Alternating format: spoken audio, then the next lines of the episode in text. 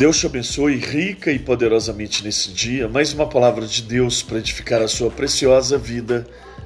Fidelidade que aflige. Bem sei, ó Senhor, que os seus juízos são justos e que com fidelidade me afligiste. Salmos 119, 75. Podemos até entender e concordar com a declaração do salmista Davi, pois sabemos e cremos em Cristo que somos tido como justos.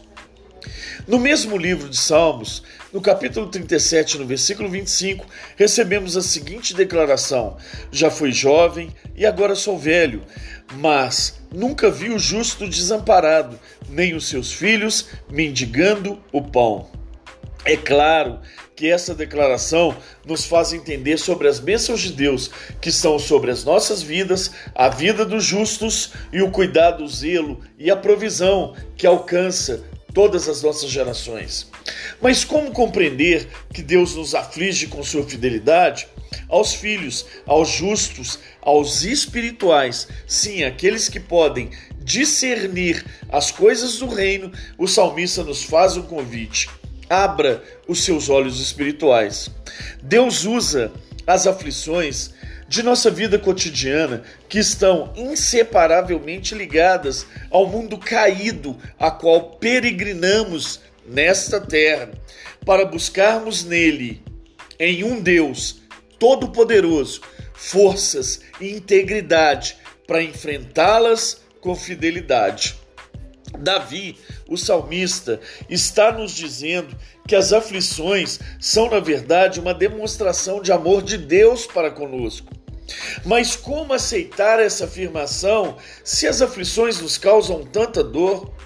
Quem pode ter fé ao ponto de crer que Deus, em sua fidelidade, nos aflige? O entendimento que nos cabe não é Deus nos livrando das aflições e não sendo o provocador delas? Se observarmos a relação entre pai e filho, perceberemos as mais puras manifestações de fidelidade, pois o pai quer livrar o filho de passar por qualquer que seja luta ou dificuldade, até mesmo aflições, querem impedir-lhes dor, sofrimento, querem para eles o melhor dessa terra. O melhor emprego, a melhor esposa, o melhor carro, a melhor casa, a melhor viagem, a melhor escola, enfim, a melhor vida.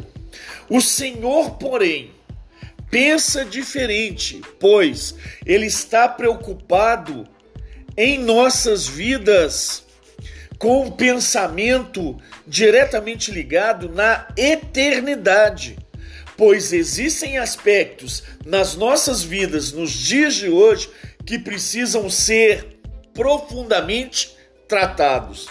Deus quer experimentar a nossa fidelidade, pois nosso caráter precisa ser polido e refinado. E por esse motivo, Entendo que Deus não só permite, mas que às vezes pode provocar a aflição em nossas vidas.